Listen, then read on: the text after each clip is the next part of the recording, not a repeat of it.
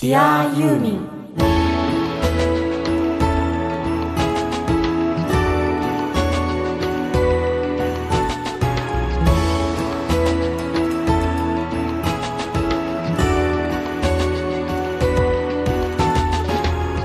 こんにちは。ユーミンの作品は僕の人生を大きく変えました。音楽家の津田直人こんにちは。ユーミンは生まれる前から母のお腹で聴きまくり子守歌代わりでした。シンガーソングライターの井上美也です。Dear ユーミンこの番組は松任谷由実さんの熱狂的ファンもそこまでではないけど一応ファンという方でも松任谷由実さんの音楽を愛してやまないファンがファンのためにお届けする音楽番組です。パーソナリティはユーミンファンのあなたです。今週も出力 1W 日本一小さなラジオ局埼玉県朝霞市のスマイル FM から世界中のユーミンが大好きな全ての人にお届けします。はい今週は前回に引き続き西川敦さんと清水真希さんをお招きしてはい。お送りしたいと思います、はなんといってもユーミン縛りのカラオケ大会でうん。僕ら出会ったんですけれども、いはい。えー前回はね西川さんを中心にしてお話を伺ったので、今週は清水さんを中心にお話を伺おうと思います。はい。皆さん楽しみだね。うん、えー清水真希さんニックネーム笠様東京都東久留米市出身で、えー今マッシュホールディングスの会社に勤められています。えーユーミンファン歴30年以上というわけで初めての女性のゲストの方ね。です。はい。清水さんのこのお仕事っていうのはどういう内容なんですか、あのもともとは16年前に CG の会社を始めた若者が、その後5年経ってあの首都財産築いたので、ファッションを始めたらすごく当たったという会社で、はい。いえーいわゆるブランドでいうとスナイデルっていうブランドだったりジェラートピケっていうブランドだったりとかたくさんブランドがありまして今はコスメキッチンというオーガニックの化粧品の会社でしたりとか飲食事業も展開しておりましてそこの全体の広報の仕事をやっております。もう全部大好き。全部大好きですよ。今知ったの？今知った。まあブラブランド名聞くとねもうすごい大大人気のねブランドばっかり、う、もうん常にそこはチェックしに行ってますよで ありがとうございます。ニコ玉にもねありますね。嬉しい。よかったね、うん。あのね一言言おう、うん。清水さんに聞きたいこといっぱいあると思うんだけど、はいはい。みやちゃん中心で言っていいから今日は。あ、うん、分かった。いっぱい挟むと思いますけど、うん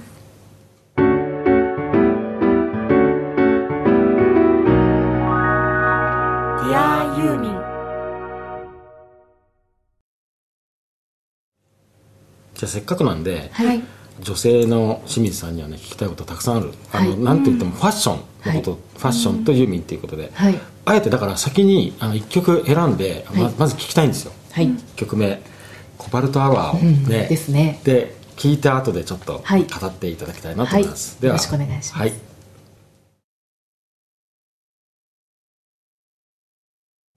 これあえてコバルトアワーをね選んだなんか根拠みたいなのをちょっと知りたいなってはい。いう、えー、となんかの番組か何かで、うん。えー、とそれこそ本当に細野さんだったのかどなただったのか、この、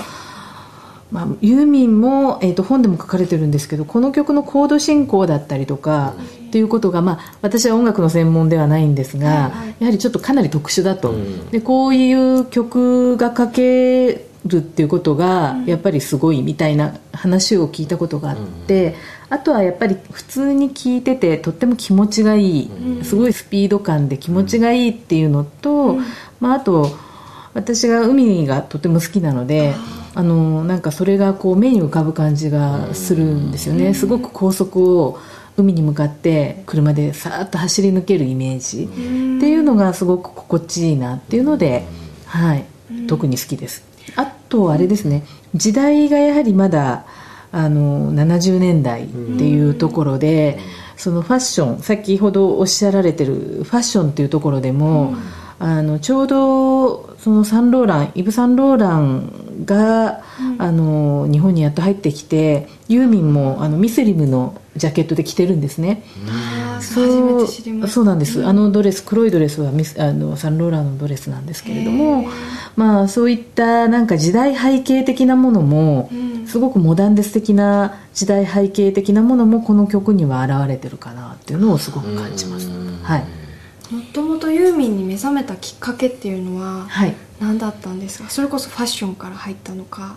何かこうパーソナルなことはいなのか、、すごいパーソナルで、うん。あの3人姉妹の末っ子なんですね。あそうなんですね、はい。私も三姉妹の長女です。あそうですか。あ上なんですね、へそうなんですーよ。であのあの一番上の姉が、えー、とちょうど西川さんよりちょっと上なんですけれども、よくユーミンを荒井由実をよくかけてたんですね、それこそラジカセで。はいはい。はいはいでそれがもう曲名とかも知らないでもう全部覚えちゃう、うんやはり子供なんで覚えちゃうんですよね、はいはいはいうんうんうんでその頃やはりもう本当に飛行機ゴムだったりとかミスルメだったりとか、その辺の曲がたくさんかかってたんですけれども、はいそれをもう自然に覚えていてで小学校後半ぐらいからまあなんとなく好きになり始め中学の1年生ぐらいの時に「昨晩お会いしましょう」とかそのパール・ピアスとか。その辺がまあ中学高校に上がる時にはい。発売されて、うんうんうんでその人となりどんな人なんだろうっていうのに興味が私はとてもあって、はい。女性を好きになる時にとにかくそのバックボーンが気になるんですよね、で調べていくとその六本木だったりのなんて言うんでしょうねあのみゆき族だったりとか野獣会だったりとか、そういったものの存在を知って子供心にその辺の人方たちの絵の憧れがすごく膨らんでたという。あの東京の片田舎でしたのではいはいはい。東京のその都会的なところへの憧れもありましたしあとファッションがもともと子供の頃から好きだったのでそのたまに見るユーミンのレコードジャケットだったりとか写真とかに着ているすごい素敵なおしゃれなお洋服がどこのものなのかっていうのがやっぱり興味があってそれが実際はユーミンもキャンティという六本木のイタリアンレストランのオーナーの川添和子さんという方からあの影響を受けたっていうことも後々知ってその辺を調べるようになったっていうところから、まあ、全ての興味がこうどんどんどんどん深掘りしていったっていう感じなんですよね。彼女の人となりを深掘りしていったっていうところですかね。なんか清水さんっていう女性のなんか感性をユーミンが光らせていくような何年間っていう感じが今聞いててしましたね。はい。女少女からね。ああもうすごい影響があったと思いますね。お姉さんとかが聞いてたということはやっぱりはい。それを聞いてたのではすごくその当時こう最先端の要するに早いよね。早い。目覚めが早い混ぜてでも、その音楽だけじゃなくてそのジャケットとかからユーミンのセンスをなんか受け取ってたんはいです、きっとね。そうですね。そっちの方がさらに好きだったんだとはいはいはい。だからほもう本とかたくさん読みました。はいなるほど。あのユーミンのことがあれば読んでいて、さらにあのもうちょっと後から出てくるんですが、安井和美っていうその作詞家に非常に興味を持ってその方の本はもうさらにもっと読みましたでもかつながるんですよね。やはりなんか匂いが似てるんですよね、同なん。ねじキャンティーで、うん。まあこう活動してたと遊んでたというところが、まあ、同じだったという、はい、そういう切り口でユーミンというものを眺めると、そういう視点か、はいやっぱりユーミンって特別な人ですよね、はい、かなり特別な、そこがもっとあの、うん。聞きたい。ですしょ？うん、その中身が、もう今ではやはり考えられないぐらい、ん。そういったところに、キャンティっていうところに行ける人たちって本当に数少ない、お金持ちじゃないといけないし選ばれた紹介された人じゃないときっといけなかっただろうし、その梶子さんっていうオーナーに可愛がられなければうん。行っても楽しくなかっただろうし、うん。おしゃれじゃなければ多分バカにされたでしょうしっていう本当に今のセレブっていうのとはまた格段差がある世界だったと思うんですね。そこに全てのカルチャーはこう引き寄せられて限られた人たちの中だけですごくきらめいてた時代だったんじゃないかなとは思いますね。はいその頃にユーミンはもう、はい。あのオリジナルをもう生み始めてるそうです。そうです。10代でしかも、うん15はい。とか、ね。そう15、ですよね。16ぐらいから。15ぐらいはい。そうです。そうです。その頃にはじゃあ細野さんあたりから、うん。だんだんこうあれですよね。そうですね。こうざわざわざわついていくわけですよね、はい。はい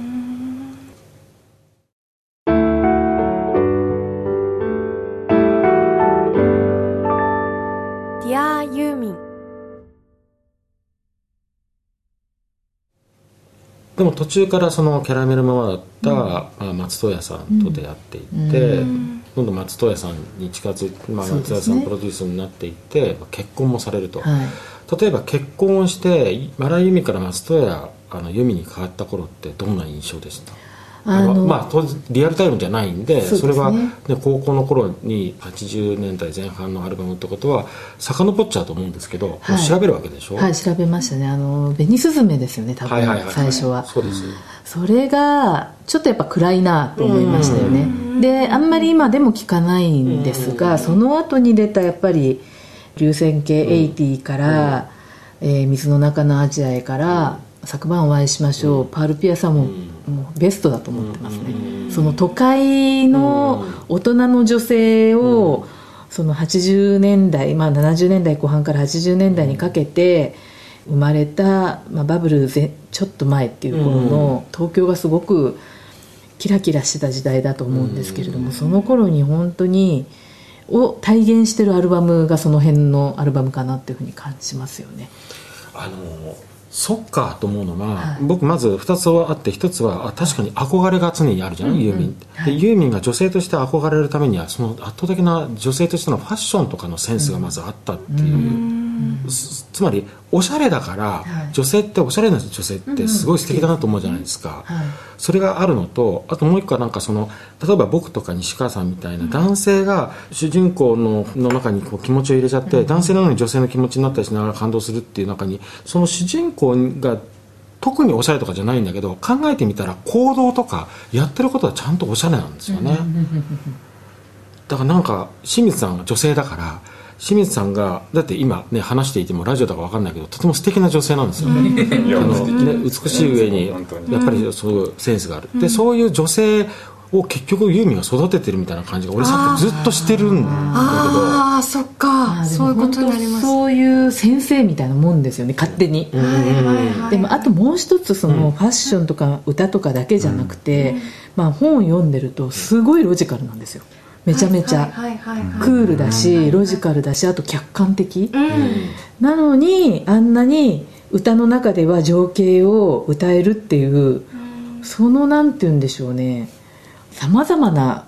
才能を持ってるなっていう。自分においてはそのユーミン自身においてはすごく自分を客観視していてロジカルにいろんなことを考えていていろんなことを知ってる方なんですけど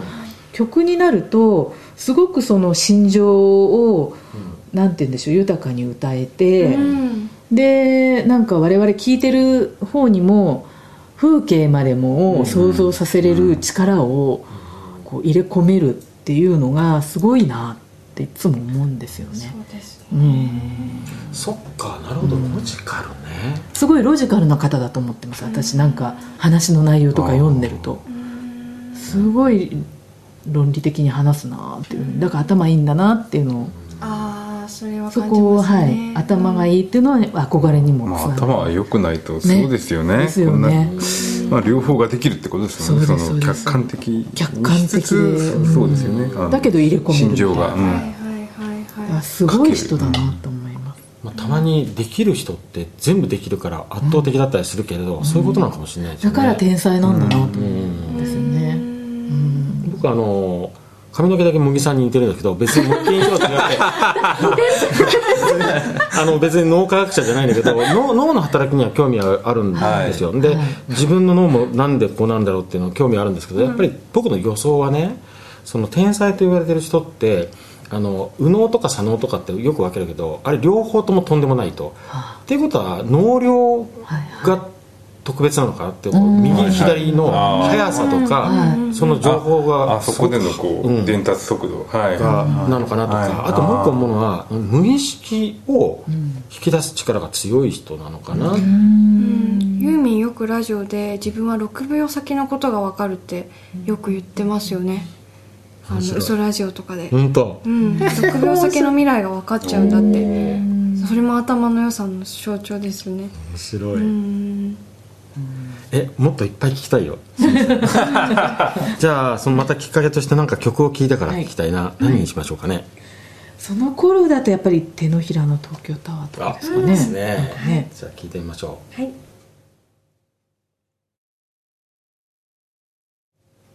あのー清水さんの人生も知りたいなっていうのもあるんですけど、うん。はいまさに手のひらの東京タワー、僕なんかも東京タワーが大好きだから、横浜からいつの間にか東京タワーのすぐ近くに住む人生を歩んでるわけですけど、どうでした？その東京タワーにちょっと離れたところに住んでらっしゃって、はい。はいどういうふうに職業に向かっていった、はい。あのユーミンが玉美卒っていうのがあって私ももともと絵を描くのが好きだったんですけど、父が芸大出てたっていうのもあってで私も絵の方に大学は進んだんですね。むさびに行きまして。でなんかそれもやはり彼女の影響は子供の頃に受けてたんじゃないかなと思うんです。でもともとはインテリアのデザインの仕事をあの大学卒業したらしてたんですが、あのある 失恋をきっかけにファッションやっぱりやろうって決めて、でファッションの業界に入ってこうやって西川さんと出会いもあったという感じなんです、それが20代後半ぐらいなんですけれども、あのまあ、ファッションは本当に子供の頃から好きだったんですがやはりユーミンがこうおしゃれな、本当にあの当時本当にこんなおしゃれな女性はいないなと思っていましたし安井和美さんなんかは度肝を抜くような、本当にあのハイセンスな今見てもおしゃれっていうようなファッションをされてたりとか、そういうファッショナブルな女性がやっぱ好きだったんですよね、で、まあ、自然にそういう仕事にやはり流れてったなっていう気はしますね、はい。まあ自然だったような気がします。はいはい。はい。やっぱり自分のキャリアを決めていく上でもこう頭の中の片隅に常にユーミンがあるうん。あった影響はあったんじゃないかなと思います、うん。目指してたわけではねもちろんないですけれはいども、はいはいただやっぱりその六本木とか飯倉っていうあたりが、まあザさんもおっしゃるようにちょっと特別な地域で東京タワーがあって、まあ今はそうでもないかもしれないけどね70年代は本当に中心に感じられてたような地域で、私もやはりその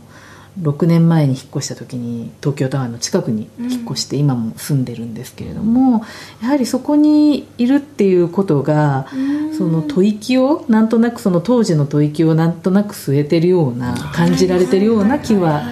します。はい。そうですよね、はい。そのユーミンの歌詞の中に出てくる世界観とか、うん。景色とか、うん。そういうものをそこに住むことであこのことだったんだって感じることってきっとありますよね、そうですね。まあ、うん。キャンティーもいまだにありますしね、うん。なんかそういうのを感じたくなるとお茶をしに行きます、歩いて。はい、うん、その先ほど教えていただいた川梶添子さん。梶子さん、はい。そういう方の存在っていうのはきっかけ何で知ったんですあかだって結構ンの本とあと安井和美の本で、もうすごく出てきますでその「キャンティー物語」っていう文庫本がありまして、結構売れたと思うんですけれどもね、それにはもうユーミンからそれこそ安井和美から加賀まりこさんからも、ムッシュからいろんな方の,、あの話がそこに寄稿されて載ってるんですね、でもそういうものを片っ端から読んでました。あ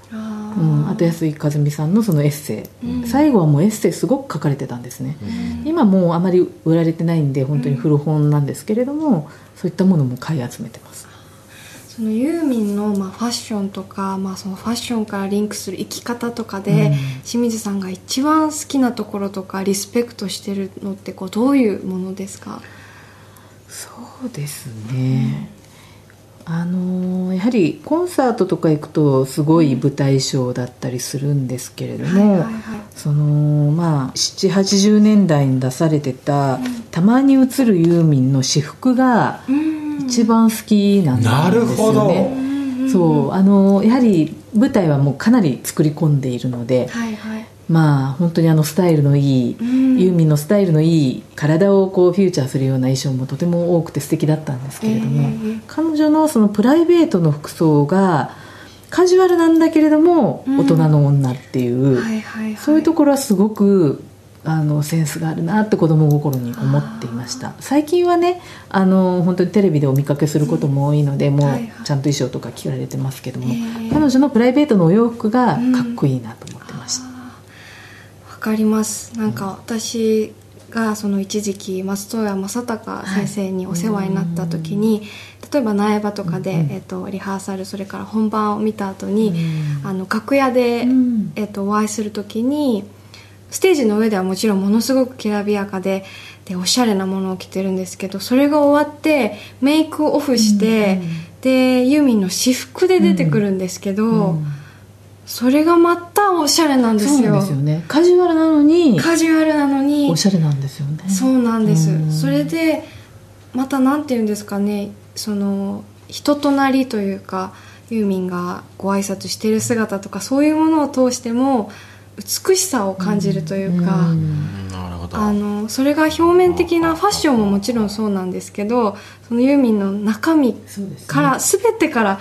なんかそれが発信されてるっていうのがすごく今も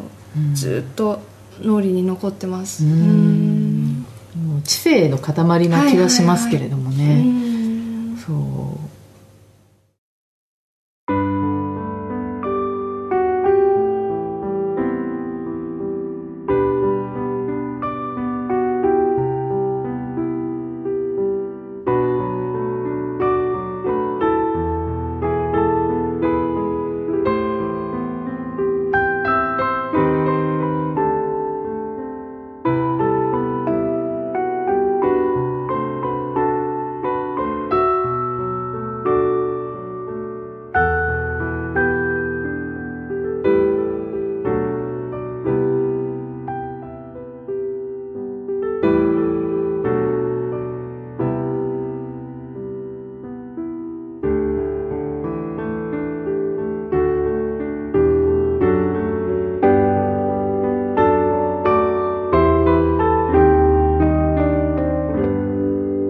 ディアユーミン。あの僕がさっきね、作品の主人公がって言って西川さんとか僕なんかの聞き方だとって言ったら今そのその話と関係があって、はい。ステージの衣装ってステージ用じゃないですか、はいはい。でもステージ衣装を多分作ってるデザイナーとかもいてそういうなんかメイクも全部いるわけじゃない、そういうそのデザインする人たちのセンスとかじゃなくてユーミンの純粋なユーミンのセンスみたいなのにすごく興味がなんとなく湧くのが、それはやっぱり作品の中を通して僕はユーミンを感じるからなんですよね。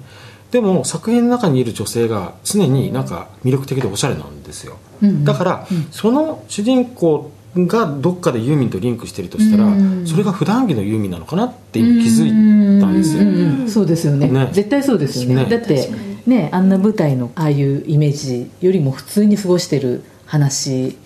普通の生活の中の歌じゃないですか、基本的には。だから絶対そうですよね、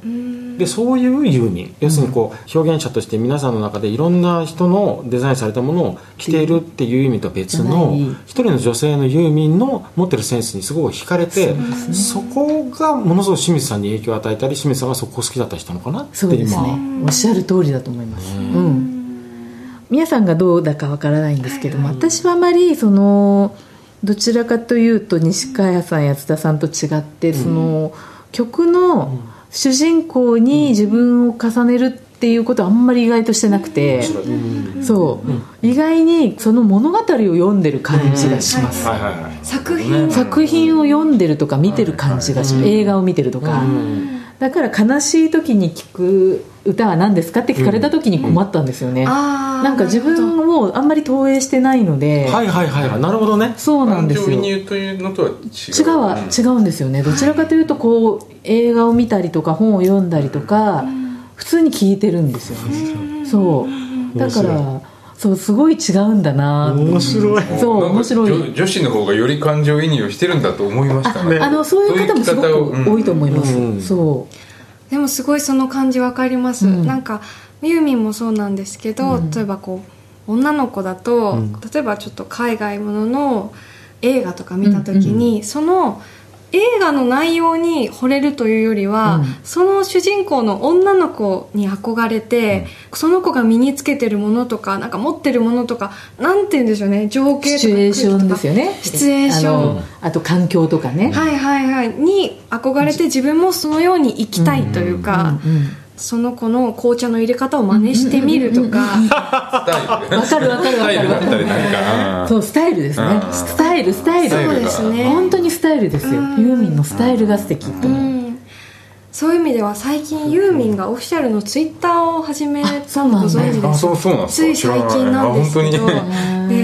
初めてだと思うんですよユーミンがツイッターするの、それでこうユーミンの私生活のものが出てくるんですけど、なんかつい最近のにあの自宅のリビングの写真があって、えー、すごいそれ。でお茶の風景なんですけどティーカップとティーポットとってあとお花とってインテリアも全部見える中でそのティーカップがものすごくおしゃれなんですよ、うん。ちょっと骨董品っぽいものなのかな、でティーポットも本当に変わった形をしたポットを持っていて、うん。それになんて素敵なんだろうって思うんです、そのもうその空間というかね はいはい。空気も含めた全てですようね、ん。彼女の作り出すね。そう彼女の作り出す、まあ、それも世界なんですよね、それも彼女のスタイルなんですよね。そうスタイルですねやっぱり。うんうん。わ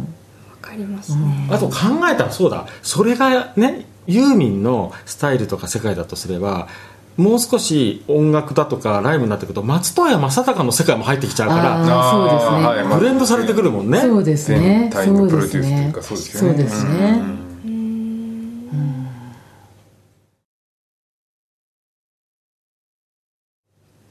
これを選ばれた。はい、これはですね、中学生の頃にボーイフレンドがいて、その子のお姉さんのがアルバムっていうアルバムを持っていてそれを借りた時に初めて聴いた曲だったんですね、ですごく感動して、この曲だけどうしそのアルバムの中でも覚えてるっていうぐらい感動した曲だったんですよね、でそのボーイフレンドのことなんかは思い出さないで、常にこの曲だけが自分の頭の中にインプットがあるっていうそのユーミンが一時、ラリー、車のその砂漠の中のラリーに凝ってたことがあるって聞いたことがあって、それがもう思い浮かぶんですよね、その風景っていうか夜こう光をライトをつけて走っているところだったりとか見渡す限り平原を砂の中を走り続けるみたいなイメージが私の中ではこの曲聴いてるとすごい浮かんでいてで4年ほど前にですね、やはりアメリカをちょっと横断したことがあってあの横断できなくてほん本当に3分の1ぐらいこう横に行った感じだったんですけれどもラスベガスからサンタフェの方まで行ったんですけれどもね。それもなんか憧れがあってそれも元を正せばこの曲かなというのが、まあ私の好きな理由の根源にある一つなのかなと思います、うん偶然なんかシンクロするのは、はい。東京タワーもそうなんだけど、はい。この曲を僕もすごい好きだったのに、はい。この曲ってそんなに、うん。変な言い方するとユーミンのたくさんの楽曲なんかそんなにメジャーな扱いじゃない。そう。でもマイナーですよね。なんかねでもそと僕も突出してすごい好きだったんですよね、はい。はい。だから分かるんですけど気持ちがね、なんかあの前回の時にね西川さんが最後の方にあの言われたみたいにユーミンにはなんかそういういろんなスポットとか場所をなんかすごい素敵に切り取ってくれて僕らにも見せて教えてくれるっていうのがありそうですますよね。ね。そうですね、それを思うとその「夕涼み」って曲も、うん場所は特定できないんだけれども、夕焼けのうん。セミが鳴いてる中で、なんか聴きたい曲だなっていつも思いますね、はい。うん幸せを教えてくれてるんですね。なんかこうのそ曲は。うですね。なんか心地いい風景をこう感じさせてくれるっていう感じはしますよね、自分にとって、うん。はい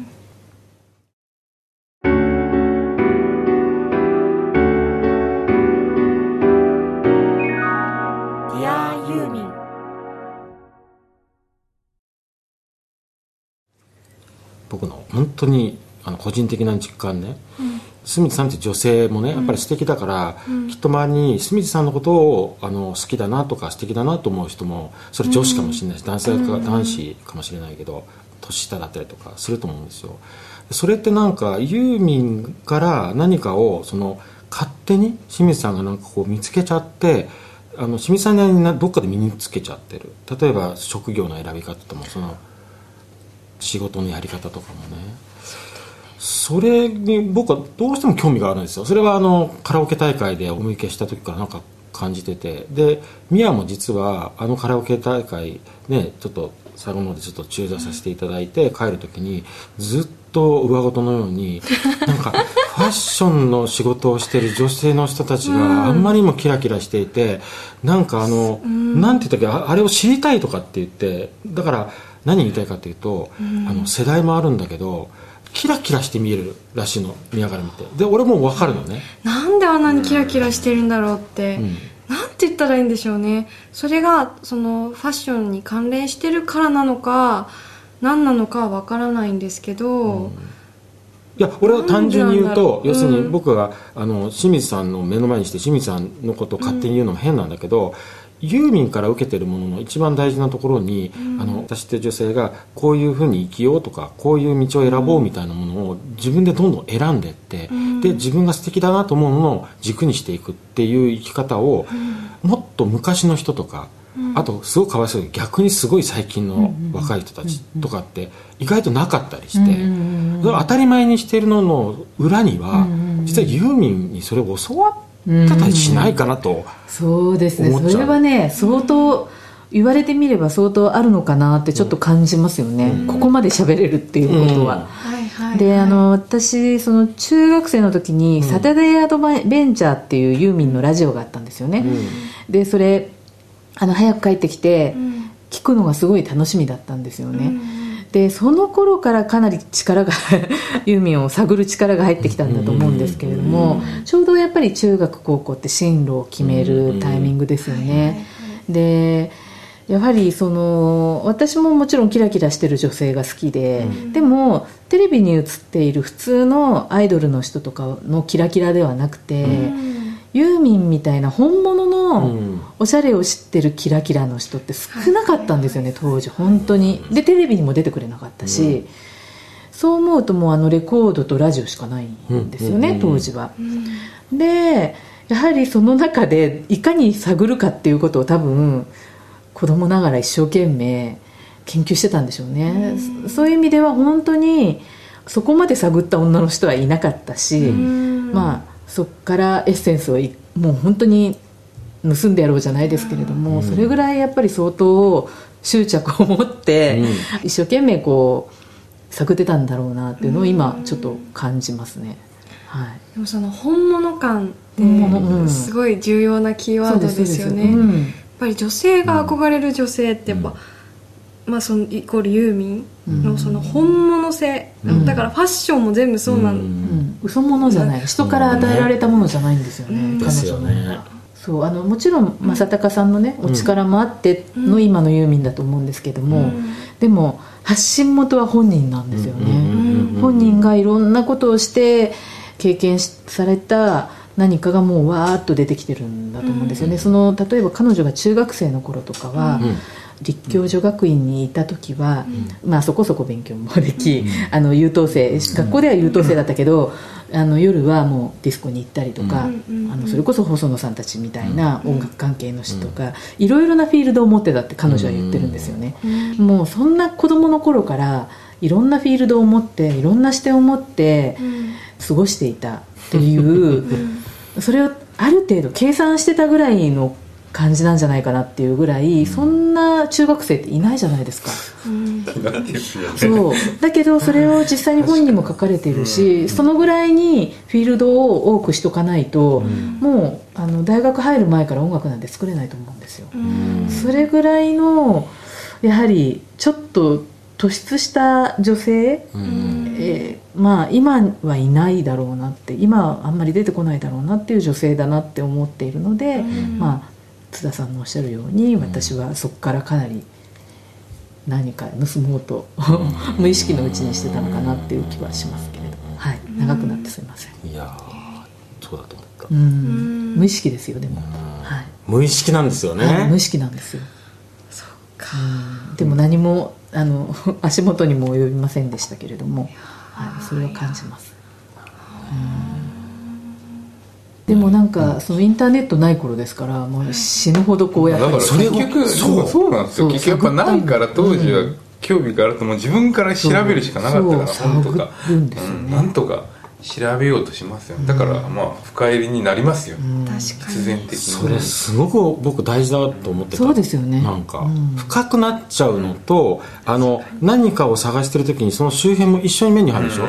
そこで知りまた出会いがね出会いができますよ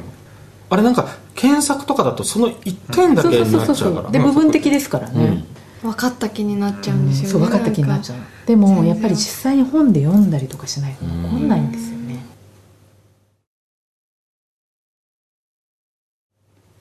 今回はねなんとそのカラオケ大会にあのお邪魔してそれがユーミン縛りのカラオケ大会そこから出会ったお二人に来ていただいたんですけれども、はい。やっぱりそのユーミンの持つエネルギーっていうのは結局このお二人をゲストにお招きして聞いてるだけで分かってくるっていうことですよ、うん。ね。えうん。みなちゃんよかったね今回清水さんっていう女性の方で。すっごく嬉しいよ。初のの女性話そうありがとうございました、なんかこう女性ならではこそ分かるものっていうか、すごい感じたからね。今すごいハッピー。あとその あの、ファッションっていう部分だとかあとその生き方だとか、うん。スタイリッシュな部分とか、うん。スタイルっていう言葉もね、あの出てきたんだけど、そういう見方でユーミンを見ることができるっていうのをちょっと清水さんに教えてもらったんですよ、うん。であと西川さんで僕はやっぱり男で割と年齢が近い僕らがどうしてもこう比較的似た見方をユーミンの作品にしてるっていうことがやっぱり受けてしまったのと、あともう一個はすごい新しくあのカラオケでユーミンを楽しむっていうのをね気づかせてもらったんですけども、楽しい話をたくさんいただいて本当にありがとうございました、本当に。ありがとうございますありがとうございました。というわけで前回から今回2回にわたって、えー西川敦さんと清水真希さんをゲストに迎えてお送りいたしました。エンディングは津田直し井上美也のオリジナル曲「マザーズ」を聴きながらお別れですディアユーミンお相手は音楽家の津田直とシンガーソングライターの井上美也でした。